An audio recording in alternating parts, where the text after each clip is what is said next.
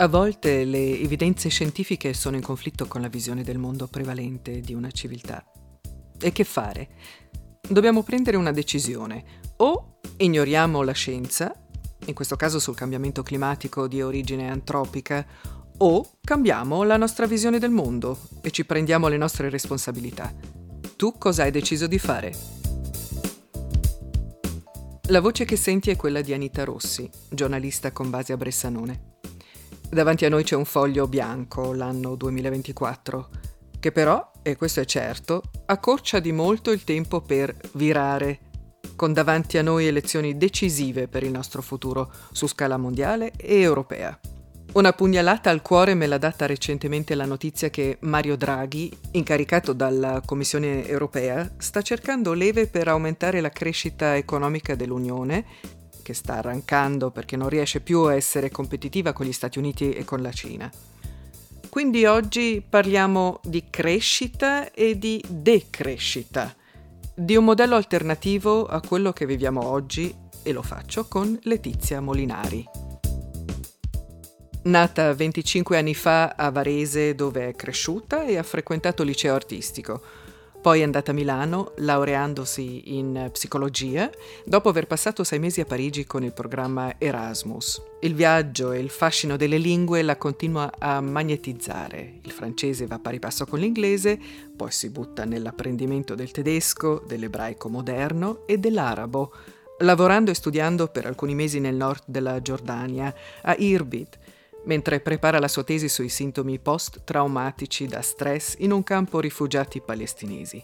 Attualmente frequenta un master in politica ambientale a Parigi, lo sta ultimando, e ha appena finito uno stage presso l'Eurac di Bolzano come assistente di ricerca nel campo della crisi socio-ambientale. Da anni Letizia Molinari si muove nell'attivismo, in diversi gruppi per la giustizia climatica e sociale, in Italia e anche in Francia. In particolare a Parigi è attiva in un gruppo contro la devastazione causata dalle Olimpiadi 2024 che si terranno quest'estate a Parigi. Inoltre Letizia è attiva in un collettivo che promuove proprio la decrescita economica.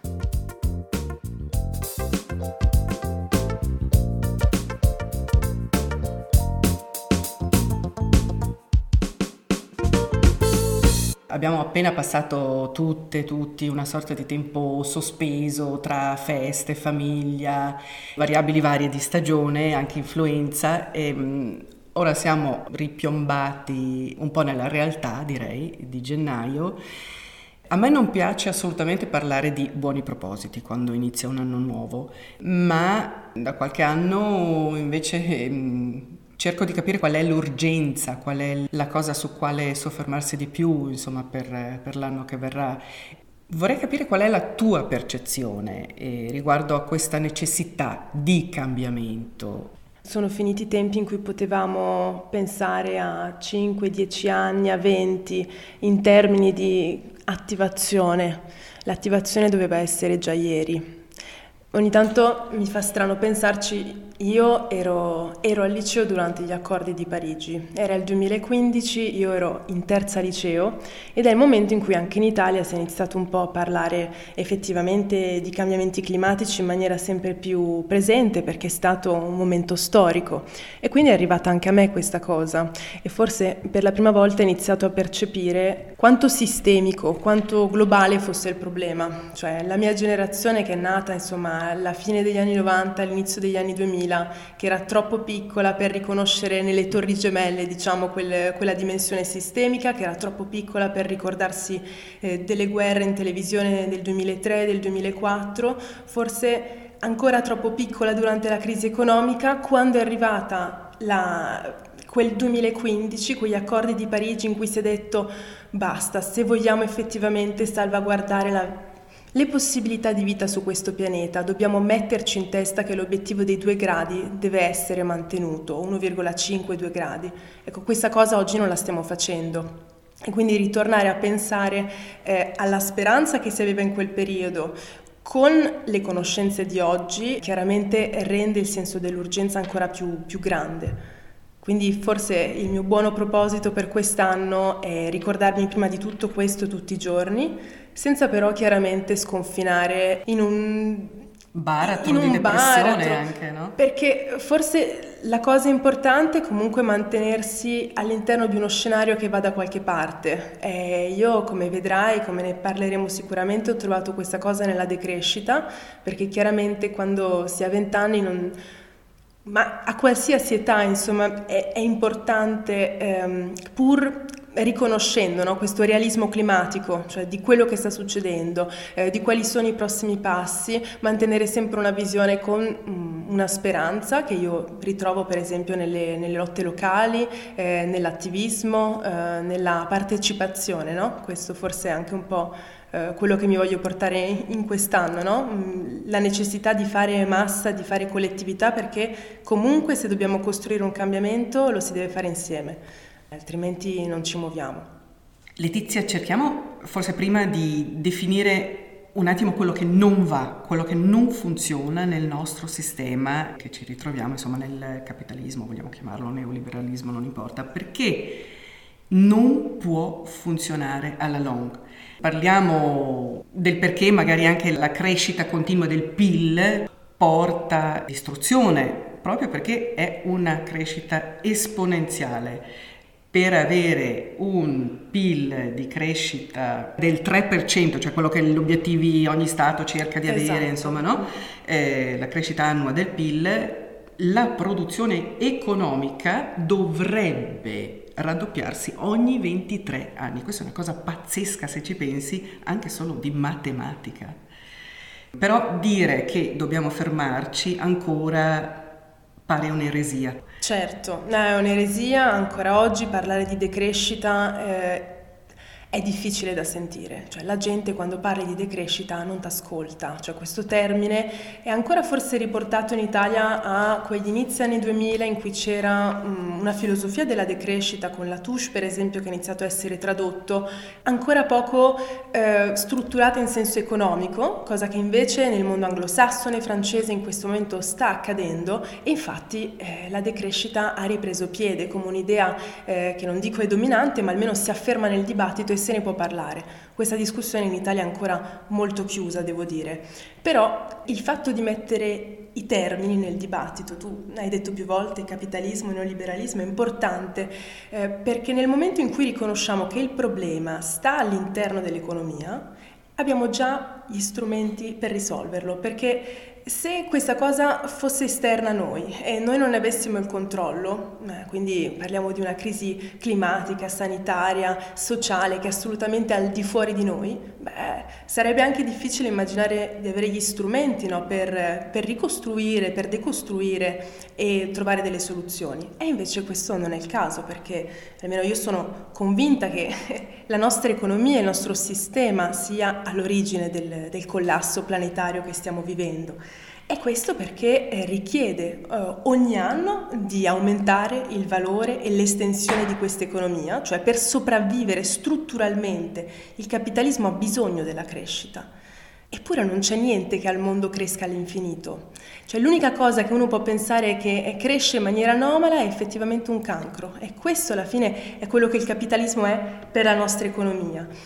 E il problema è che non lo si fa nemmeno più con un obiettivo di benessere, cioè se ci fosse almeno un bisogno, una necessità al centro no, di, di, di, questo processo, allora potremmo spiegarcelo, ma in realtà quello che vediamo sempre di più è Economisti come Piketty, per esempio, nella sua analisi delle disuguaglianze sociali l'hanno dimostrato in maniera eccelsa, ma penso anche a Paris, Hickel e molti altri, di come oggi in realtà eh, la crescita del PIL lo si faccia sulle spalle delle popolazioni, lo si faccia sulle spalle del nostro pianeta, degli ecosistemi, abbiamo ormai passato sei limiti planetari, insomma non possiamo più andare avanti in questi termini.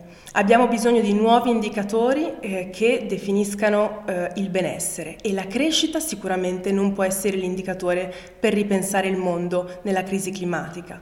Ed è questo che a me ogni volta piace dire a chi mi guarda e non mi comprende quando parlo di decrescita, cioè la decrescita ti piace o non ti piace, non è questo il problema, perché accadrà. Cioè il problema è che eh, con gli eventi eh, sempre più ripetuti e frequenti, eh, alluvioni, siccità, l'economia non potrà andare avanti come l'ha fatto fino adesso. E quindi c'è questo economista che a me piace tanto, che è Timoteo Parriche, che quando gliel'hanno chiesto una volta ha detto, voi pensate che la decrescita sia recessione? Ed è esattamente come dire che una dieta per perdere peso equivalga ad amputarsi una gamba. Ecco, io vi dico che sinceramente preferisco smettere di mangiare hamburger e fare una dieta piuttosto che dovermi amputare una gamba per perdere 20 kg. E l'altra cosa che vorrei sottolineare che lui non ha detto è che alla fine se c'è una gamba da amputare sicuramente tagliano via quella che era già zoppa. Quindi anche noi dovremmo pensare in quest'ottica, no? Con appunto quel realismo climatico di renderci conto che una pianificazione economica è obbligatoria. Ecco. E per fare questo però dobbiamo ammettere che ci siamo sbagliati, cioè che abbiamo scelto una strada che non ci porta da nessuna parte, no? Dovremmo ammettere che i grandi pensatori, eh, che siano Smith o Keynes, eh, non hanno messo in conto il limite delle risorse naturali, dei fossili, eccetera, eccetera. Certo. Cioè che il pianeta è uno. Questa no? cosa è stata detta nel 1972 con quel insomma, profetico testo che era i Limits to Growth, quando per la prima volta effettivamente si è scritto in un contesto che era quello della crisi petrolifera, in cui si iniziava veramente a tastare con mano il fatto che o geopoliticamente o le risorse in qualche modo comunque quei limiti esistono e noi non abbiamo pensato la nostra economia all'interno di quei limiti. E questa cosa chiaramente non può che rappresentare eh, insomma, il punto di partenza della devastazione. Cioè, anche solo quando pensiamo al nostro sistema economico il fatto che il PIL, che insomma alla fine è eh, l'indicatore che usiamo per definire la crescita, no? quindi l'insieme eh, dei prodotti e dei servizi finiti all'interno di un paese in un dato eh, tempo. No? Ecco, sembra molto teorico detto così. Il problema è che questa misura non ci sta dando realmente degli strumenti per capire cosa sta crescendo banalmente. Il PIL potrebbe risultare positivo, per esempio, anche dopo un incidente d'auto perché c'è un'auto per esempio che eh, deve essere riparata o che deve essere ricomprata, ci sono persone che lavorano e anche la deforestazione in Amazzonia può portare PIL perché ogni eh, guerra, eh, ogni guerra porta del PIL, quindi rendersi conto eh, di cosa significa questa misura e secondo me è ancora più importante rendersi conto che non può essere slegata da un'economia reale, economia reale che è fatta di energia, che è fatta di materia, quindi l'aumento del PIL per forza di cose corrisponde anche a un aumento di energia un aumento di materia che non possiamo più permetterci, nel senso che abbiamo estratto ormai troppo già in cento anni 12 volte tanto oggi si estrae rispetto a 100 anni fa, cioè voglio dire la grandezza eh, de, dell'impatto che oggi abbiamo sul mondo, tanto che si parla di antropocene no? per descrivere la nostra forza e il nostro impatto sul mondo, non ci permette più di crescere come lo facevamo prima. E quando c'è chi ti parla di crescita verde, no? E quindi dice, ma in realtà eh, è possibile disaccoppiare, no? possiamo continuare a crescere come prima, ma semplicemente avremo una tecnologia che ci permette di continuare a rinverdire insomma, la nostra crescita e quindi disaccoppiare le emissioni. Ecco, questa cosa non si è mai verificata però. Cioè, lo si, lo si dice eh, e in moltissimi report lo troviamo, ma di fatto si è verificato solamente un disaccoppiamento non di tipo assoluto ma limitato nel tempo, cioè abbiamo trovato dei momenti storici, eh, per esempio di recessione, in cui effettivamente c'è stato eh, un disaccoppiamento delle due. Ma questa cosa mai sul lungo termine e soprattutto quello che è stato ridotto, cioè in termini di emissioni, non rappresenta assolutamente quelli che sono i nostri obiettivi al 2050. Cioè noi per ridurre eh, le emissioni come dovremmo farlo fino al 2050 abbiamo bisogno di tagliare talmente tanto che chiaramente quel modello che loro portano di crescita verde non è assolutamente possibile.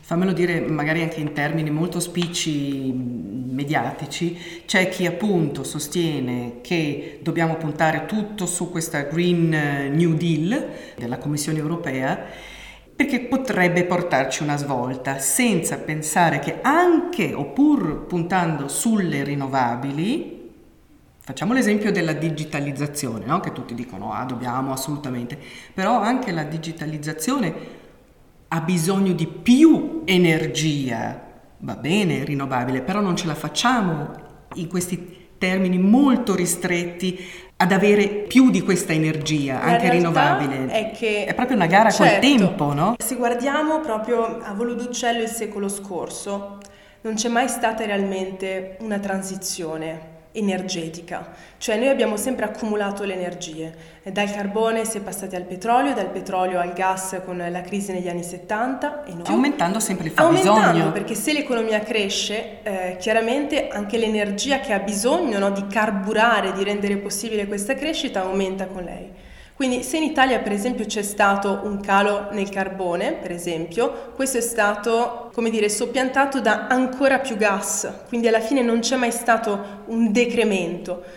E il rischio di non pensare la transizione all'interno di un progetto di decrescita è che le rinnovabili diventano la punta di un iceberg verde che però si porta dietro di sé combustibili fossili e, e tutto quello che ci ha portato dove siamo qui oggi. Eh, quindi questo è un po' la cosa che dobbiamo misurare e capire. Cioè anche la crescita verde è comunque una crescita e Certo. la, la falla sistemica è la stessa. Il fatto è che anche se riusciamo ad avere delle tecnologie più verdi, quello che succede perché viviamo in un sistema capitalistico che ha bisogno di crescere è che sfrutterà il fatto che si inquina di meno per produrre ancora di più. Ed è quello che è successo mh, per esempio con gli aerei, cioè mh, per esempio negli anni 70 l'inquinamento prodotto da un aereo era molto maggiore rispetto a quello che produce un aereo oggi, c'è chi parla addirittura che si è ridotto il consumo di energia per passeggero dell'80%. Il fatto però è che oggi c'è stato un incremento del 1200% degli aerei che si prendono tutti i giorni e quindi chiaramente anche quel, quel piccolo scatto di differenza viene completamente risucchiato nell'aumento produttivo. E proprio per questo dovremmo incominciare a parlare di system change. no? Vorrei tornare un attimo al tuo di percorso, di, di- di come ci sei arrivata tu, anche alla consapevolezza di quello che sta accadendo. Tu eh, sei partita prima parlando dei tuoi anni di liceo e di, di quello che girava intorno, insomma, anche mediaticamente. Ma sicuramente al liceo è stata la prima attivazione che mi ha portato poco tempo dopo per le strade come tantissimi giovani in tutto il mondo. Il 2019 è stato un po' quell'anno in cui le cose sono successe, in cui appunto sentendosi parte di un cambiamento sistemico uno inizia a pensare ma forse se anch'io faccio qualcosa posso contribuire, no? C'è questo anche uscire da un senso di, di solitudine e di individualità eh, che oggi permea in realtà le nostre vite, cioè c'è sempre meno quella dimensione associativa di comunità in cui ti puoi ritrovare. La politica ha perso il territorio, eh, questo mi sembra abbastanza chiaro purtroppo. E per me eh, quei primi gruppi in cui ho partecipato, che è stato Fridays e poi Ecologia Politica, mi hanno permesso di eh, ritrovare una dimensione collettiva eh, nel cui pensare e agire politicamente eh, e quindi quello è stato il primo accesso, come dire, attraverso anche questa attività militante alla questione climatica.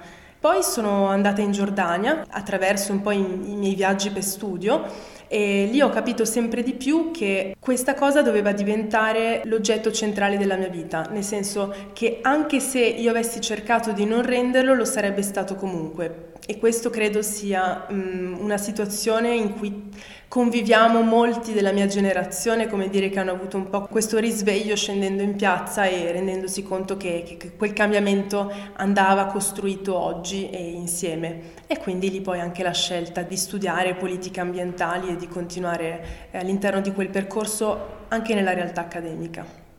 Abbiamo capito chi più e chi meno, insomma, che, che dobbiamo cambiare, che non possiamo andare avanti così. Il capitalismo ha portato benessere, sì, ma solo a pochi, anzi pochissimi, parliamo di fatti di una plutocrazia, cioè un per cento della popolazione mondiale possiede il 50% del patrimonio intero.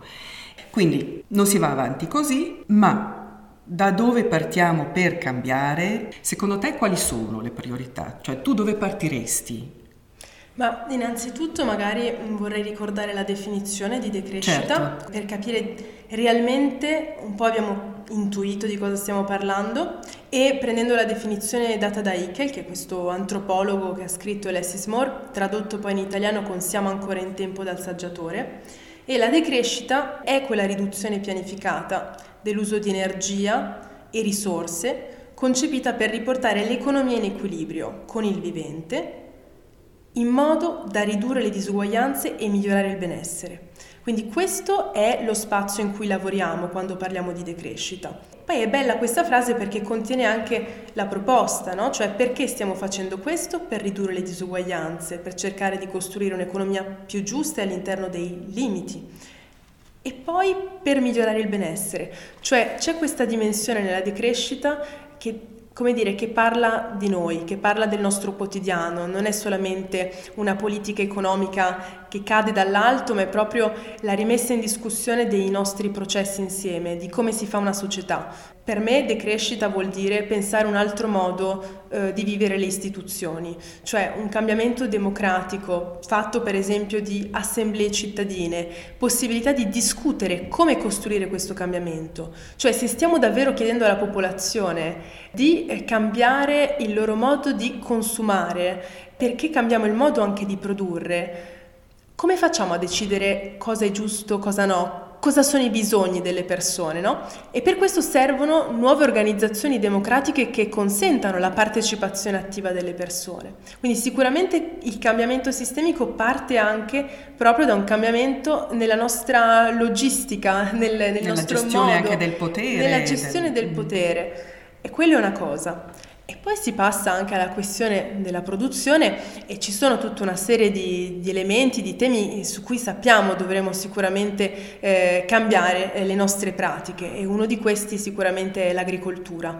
L'agricoltura e il sistema diciamo agroindustriale eh, già di per sé eh, depassa circa il 20% delle emissioni, quindi in termini come dire eh, già di emissioni eh, è estremamente importante nel nostro sistema.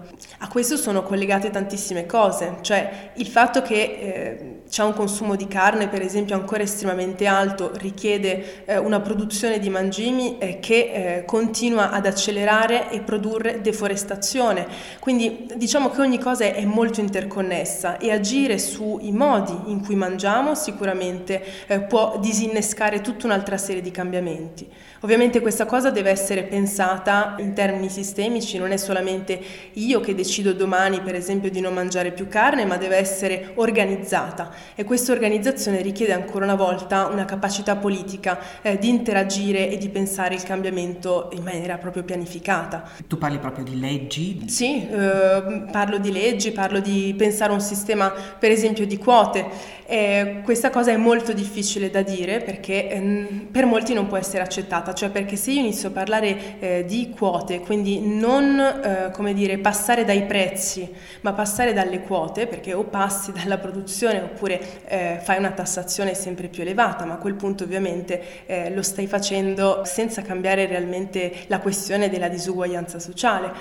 E quando mi si dice quindi che la decrescita pone solo dei limiti, a me quello che viene in mente da, da rispondere è che in realtà i limiti esistono già, ma sono distribuiti in maniera iniqua. I limiti ci sono già eh, e questo perché il nostro sistema organizzato attraverso il libero mercato, per cui tu puoi accedere a certe cose avendo un certo stipendio, avendo un certo reddito e questo significa che moltissime persone sono completamente escluse già da quel sistema di consumo. Eh, basta solo ricordare che c'è solo l'11% delle persone sul pianeta che prende l'aereo e se parliamo di voli esterni è il 4%. Quindi quando ci rendiamo conto di questo e non si può ancora parlare di ridurre il numero di aerei che a persona si prendono in Europa, insomma lo stiamo facendo senza considerare quanto il nostro modo insomma, di vita non, non corrisponde assolutamente a quello del resto del pianeta. E noi per via del nostro modo di vita lo stiamo facendo subire a tutti gli altri perché poi in realtà è principalmente nel sud globale che già oggi si verificano i cambiamenti più importanti. Quindi per me prima di tutto c'è da ripensare cosa intendiamo per libertà. Cioè effettivamente eh, significa non essere libero il fatto di eh, non inquinare, di non produrre e recare danno al resto del mondo come stiamo facendo oggi senza sentire le conseguenze di, delle nostre azioni? O forse possiamo ripensare ad una libertà più inclusiva, più giusta, in cui la mia libertà dipende anche dalla libertà degli altri? Ci sono stati comunque negli ultimi anni eh, almeno due incontri grossi internazionali su questo tema. L'anno scorso a Bruxelles.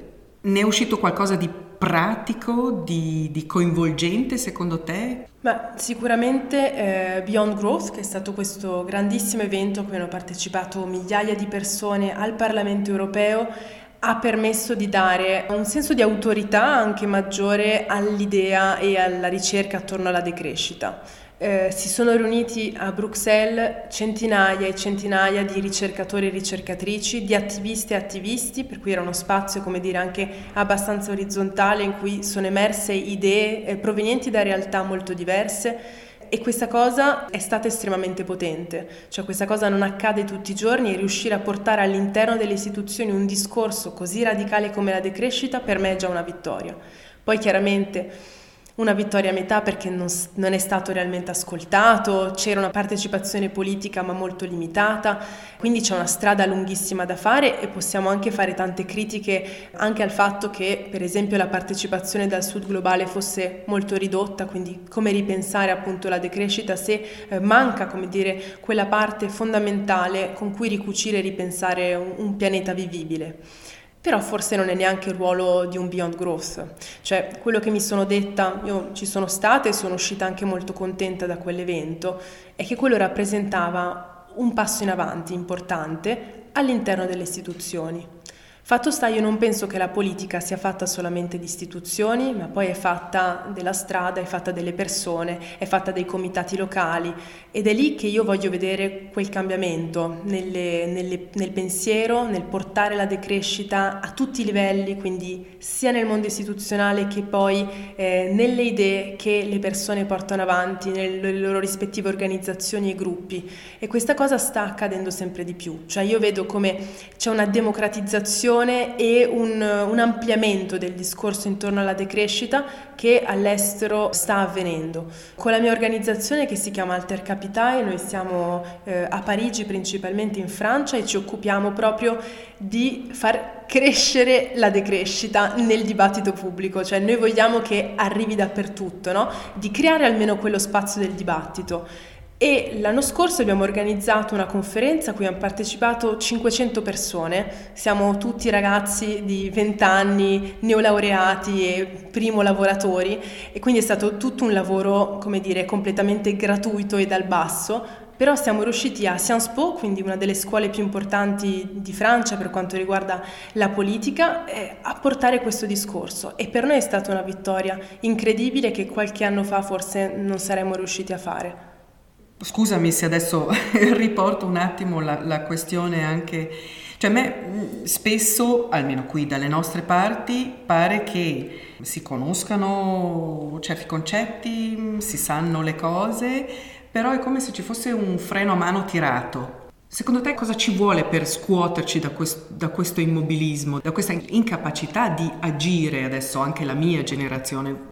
Sicuramente eh, c'è una difficoltà che è data dall'aver vissuto tutta la propria vita eh, dentro comunque un, un, pensiero neoliberale mainstream eh, che ehm, è stato poco contestato in passato e la decrescita è davvero in quest'ultimo periodo, soprattutto di fronte anche eh, alle evidenze della crisi climatica che eh, diventa sempre più accettabile nel discorso. Quindi per me c'è proprio una questione, come la Touche la chiamava, di decolonizzazione dell'immaginario, cioè questa difficoltà eh, di rompere con gli schemi e cambiare. Cioè il cambiamento comunque fa male, fa paura. Fa male e crea delle resistenze, ma anche psicologicamente, cioè ehm, nel modo in cui cui noi strutturiamo i nostri processi cognitivi, siamo abituati a ripetere, no? Quindi c'è questa coazione a ripetere nel nostro fare quotidiano e quando devi cambiare, questa cosa è costosissima, proprio anche a livello di energie cognitive, no? cioè del reimparare dei modi di fare le cose, reimparare il modo di farle insieme. Basta pensare alla macchina, cioè noi abbiamo una società che è costruita eh, sulla macchina, cioè e sul possesso della macchina. Ogni persona praticamente ha una macchina individuale. Ecco, questa cosa però non è obbligatoria, cioè potremmo rimmaginare una società che è organizzata in maniera diversa, per cui non hai bisogno di possedere una macchina, ma si può condividerla se proprio è necessario, penso soprattutto eh, qui, eh, voglio dire, ci sono delle difficoltà eh, a livello di mobilità che, voglio dire, in una città come Parigi non hai, per cui non si può neanche chiedere a tutti i territori di mettere in atto le stesse cose. E forse è anche per questo che è difficile trovare delle soluzioni concrete quando te lo chiedono, perché ogni cosa deve essere pensata per un territorio, pensata all'interno di una realtà eh, e quindi, mh, mm, come dire, deve fare con quella realtà. Eh, però possiamo scardinare questi a priori eh, che fino ad oggi sono stati centrali, cioè che noi non abbiamo mai messo in discussione e poi un giorno si mettono in discussione.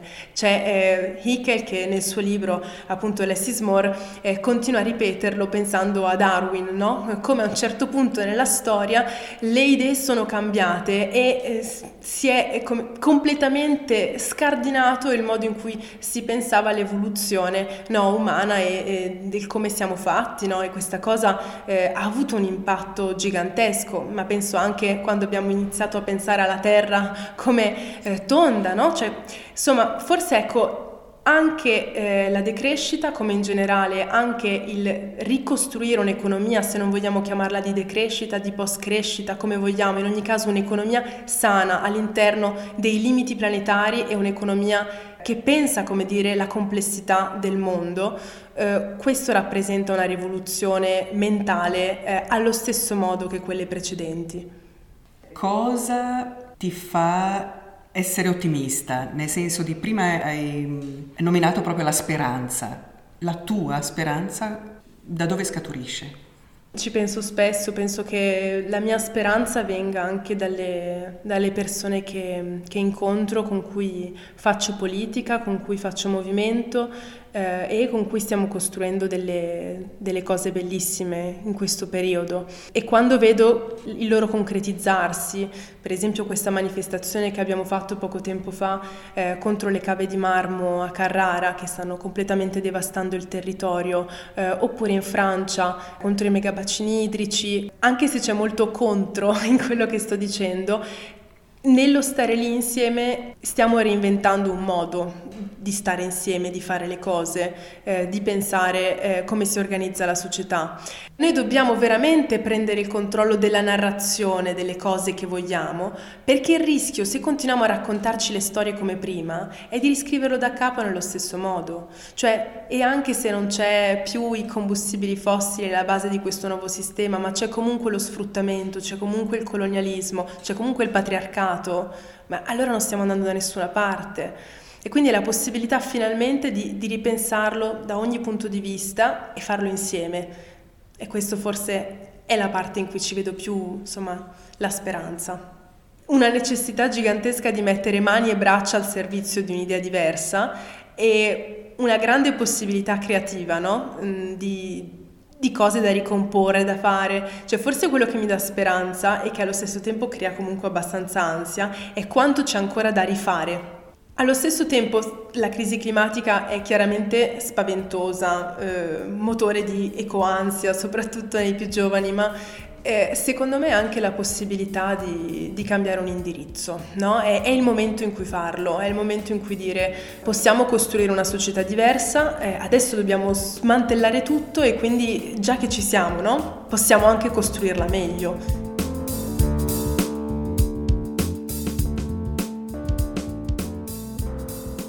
È il momento in cui farlo, ripensare da capo l'economia che deve tornare a soddisfare i bisogni delle persone e non viceversa. A chi volesse approfondire il concetto della decrescita, consiglio vivamente la lettura del libro Siamo ancora in tempo, come una nuova economia può salvare il pianeta, dell'antropologo britannico Jason Hickel, uscito anche in tedesco con il titolo Weniger ist mehr e citato nella nostra chiacchierata e anche nelle show notes.